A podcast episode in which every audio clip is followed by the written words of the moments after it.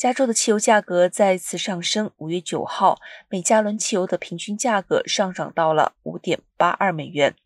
根据南加汽车俱乐部 Triple A 的数据，这比一周前增加了八分，比一年前一加仑汽油的平均成本高出了一点七二元。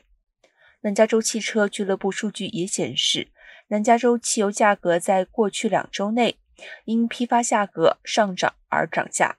另外，长堤地区的自助普通汽油平均价格为每加仑五点八八元，高于一周前的五点八二元。